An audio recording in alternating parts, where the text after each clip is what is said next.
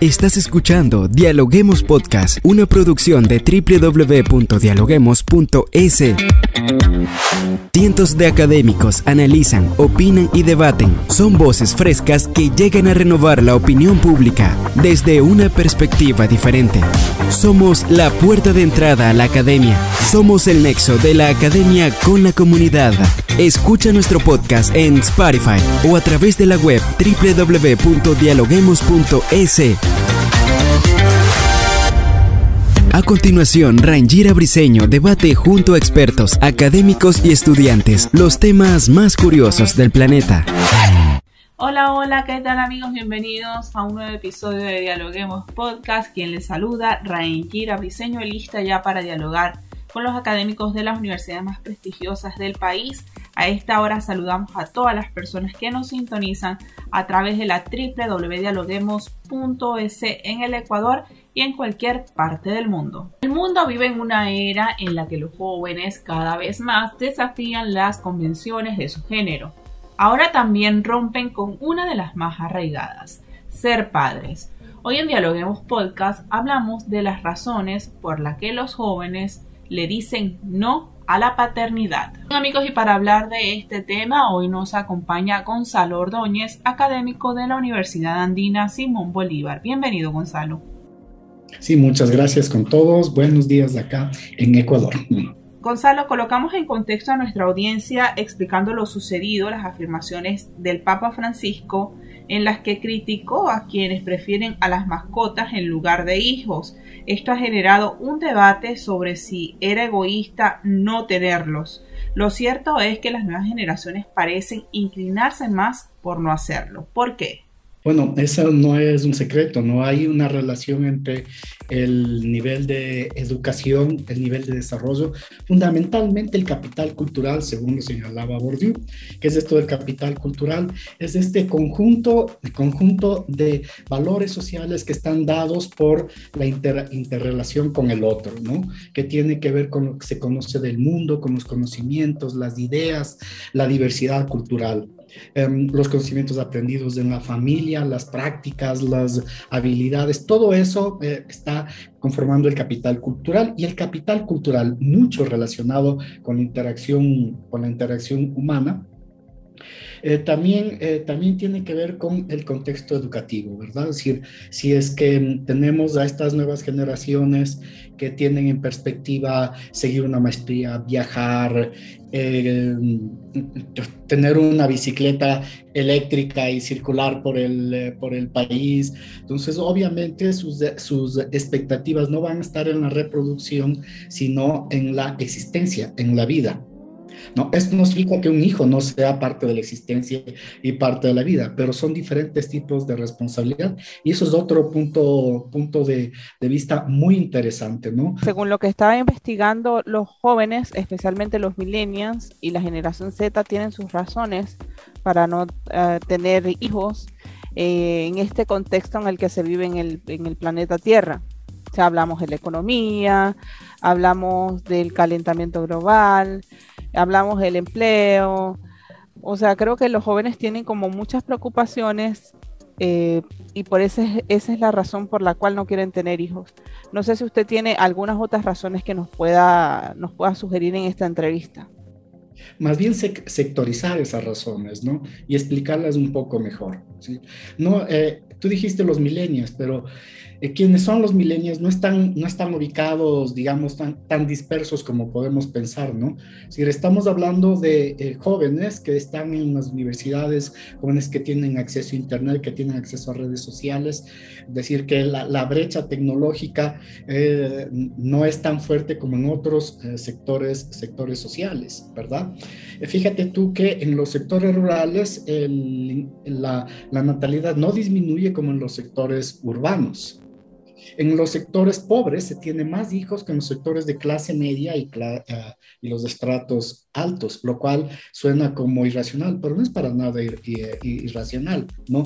No es la pobreza la causa, sino las condiciones asociadas a la pobreza, como esto que hablamos del capital cultural, del capital simbólico, que están muy, muy asociados a la, a la, a la educación. Entonces, estos jóvenes tienen acceso al conocimiento de las, de las condiciones, um, de las condiciones que eh, con las que van a vivir, ¿no? El tema ecológico, el tema de la violencia, el, eh, el tema de las expectativas que también se unen entonces entre miedos y deseos eso explica la disminución en este grupo, pero también explica el incremento de, de, la entrada en otro grupo, incremento con relación a las condiciones, ¿no? Porque en general ha disminuido, me parece que a, 13 punto algo en el, en, el, en el Ecuador, no recuerdo en este momento el dato. ¿Usted maneja cifras en cuanto a los países que son más afectados con eh, baja natalidad y cuáles serían las consecuencias de todo esto a largo plazo?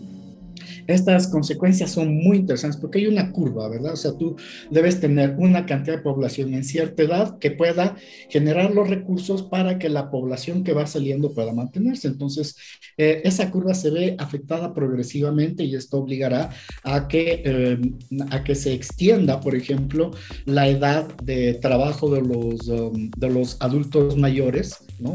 Um, eso, eso, eso está pasando, disminuir, disminuir las, las horas de trabajo para generar, es decir, ahí hay un montón de problemas sociales, pero creo que estamos descuidando el mayor, el mayor de los problemas o el mayor de las ventajas, dependiendo cómo se le vea. Y es que la revolución de la infotecnología y la infobiología es, eh, es algo que va que está ya trastocando toda la existencia humana. Ya tenemos ahora el metaverso, que no es cualquier, que no es cualquier cosa, ¿verdad? todas estas, estas nuevas tecnologías, ¿qué significan? ¿no? Que muchos de los trabajos no van a ser necesarios, ¿no? que ya se están sustituyendo trabajos que... Mm, eh, solo acá en, en, Quito, en la ciudad de Quito, algunos de los peajes ya han desaparecido por el tag, ¿verdad? O sea, pasas con el automóvil y te reconoce. ¿Cuántas miles de personas han perdido el trabajo solo por esta, por esta tecnología? Así que la inteligencia artificial está restando trabajo, pero también dando en el otro lado las posibilidades de que los seres humanos hagamos otras cosas. Entonces, Gonzalo, si dentro de los planes de los jóvenes no está tener hijos, ¿cómo va a ser el futuro del planeta Tierra si no hay una reproducción? Es que sí va a haber hijos, ¿no? O sea, lo que existe es una, una, disminución. Uh, sí va a haber hijos, pero obviamente no, no como lo hemos, los hemos tenido. Esa idea de que el niño nace con la, el, el baguette, nosotros hicimos la palanqueta bajo el brazo, eso, eh, eso está bien como en otras épocas, ¿no? Ahora ese, ese, ese mito ya no es funcional, ¿verdad? Eh, ya no naces con la palanqueta y las nuevas generaciones, como te ponía en el ejemplo, calculan, piensan, ¿no? Um, esto es una cultura en los Estados Unidos que apenas nace el niño, se abre la cuenta de ahorros y se va ahorrando mes, mes tras mes para la universidad, que son extremadamente costosas. para la, educación.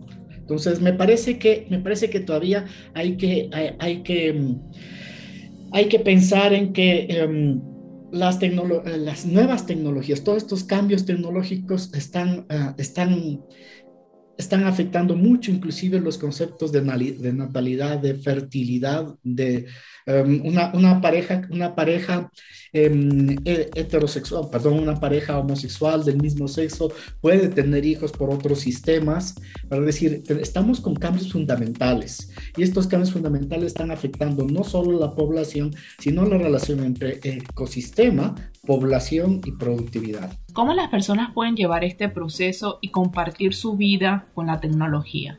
Una excelente pregunta. Eh, penosamente ya no tenemos tiempo. Si en los últimos 50 años eh, se han efectuado cambios que no, que no se efectuaron en un siglo. ¿no? Es decir, la dinámica de los cambios es tan brutal que no permite a la cultura ese tiempo, ese tiempo, se llaman los memes culturales, ¿no? Es decir, la memoria cultural pasa de una generación a otra, pero eso implica un tiempo y un procedimiento, un proceso social.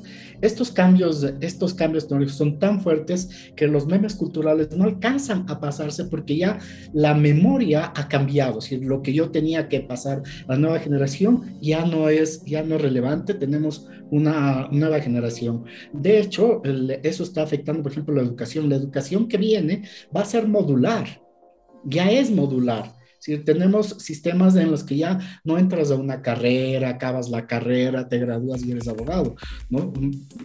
En los cambios, las dinámicas son tan, tan rápidas, eh, tan innovadoras que se necesita una constante movilidad y adaptación, adaptación eh, social. Nosotros en el, en el, en el Ecuador, Todavía ni siquiera discutimos estos, estos cambios. Las universidades todavía no acaban de adaptarse. Los estados no entran al uso del Big Data, de las nuevas tecnologías. En, en, este momento se están vendiendo motos eléctricas, o em, bicicletas eléctricas masivamente en el planeta, pero no tenemos los sistemas de, comunicación infraestructura para, para hacerlo. ¿No? Y en ese mismo, y en este mismo momento ya está el metaverso. ¿Qué significa el metaverso? Significa que um, las, esta misma entrevista se puede efectuar en el, en, el, en, el, en el metaverso. Significa que vamos a tener un canal ya, que vamos a volver quizá los canales con, con los avatares allí, que podamos sentarnos, sentarnos, sentarnos en, eh, eh, digamos, en, en, en otro espacio. Las universidades tendrán sus oficinas, eh, sus oficinas allí. Ya se venden tickets en las aerolíneas en el metaverso, ya se están comprando terrenos en el virtual, les quiero decir, espacios virtuales en el, en el metaverso. Y esto es hoy. En este contexto, ¿por qué usted asegura que la planificación familiar y social es fundamental? Cuéntenos. Exactamente, la planificación social es además muy... Ah, y esto me faltaba decirte, gracias. La planificación social es fundamental, es un derecho. O sea, si tú ganas un dólar cincuenta, ¿no? Al día, y un preservativo, una caja de preservativos cuesta un dólar, y tienes tres preservativos, no puedes exigir a un hombre, a una, a una mujer que, que, se cuide, que, que se cuide y que no tenga hijos si es que no los desea. No, no puedes exigirle. Eso debe, eh, debe estar em, eh, como parte de políticas de salud, ¿no? Que ya las hay, pero son totalmente ineficientes. ¿Alguna reflexión final, Gonzalo, que nos quiera dejar acerca de este tema? Me parece que, es, eh, que, lo fundamental es un tema de políticas públicas eh, con respecto, respecto a esto, ¿verdad? Es decir, podemos, eh, podemos tener más o menos hijos, no es un tema moral, ¿sí? Es un tema de responsabilidad social y es un tema económico. Es decir, si tú tienes un bebé, el, el, asunto es que ese, ese bebé debe tener las eh, capacidades y las posibilidades para vivir eh, plenamente. Para eso está la vida, ¿no? Um, no estoy de acuerdo con decir, eh, con decir que, que bueno, que, que Dios verá o Dios proveerá, ¿no? Porque no resulta, no resulta así. Y eh, en, este, en este contexto me parece que es muy importante pensar en que la, la, la, educación nos da esta posibilidad de efectivamente tener menos hijos y tener una vida más plena. Y eso tampoco nos impide tener hijos. Es decir, mucha gente opta incluso por tener hijos a los 35, 40 años, ¿no? Una vez que se ha estabilizado y que tiene las posibilidades de hacerlo.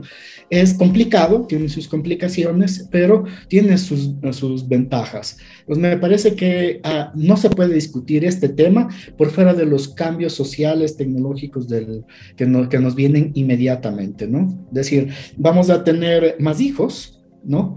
Que, que no tengan que hacer porque mm, ya no pueden, no pueden, eh, si es que no tienen universidades, no tienen trabajo, ya no pueden ser ni taxistas, ya no pueden tener un Uber, porque en la próxima década tendremos automóviles inteligentes que no necesiten chofer y que serán mucho más seguros, a los que no puedas asaltarles sin que den la alarma. Gonzalo, muchas gracias por acompañarnos en Dialoguemos Podcast. Muchas gracias. Gracias por escucharnos. No se olviden de seguirnos en nuestras redes sociales, Facebook, Twitter e Instagram como Dialoguemos Info y visitar nuestra página web dialoguemos.es. Soy Rangira Briseño y seguimos dialogando en podcast.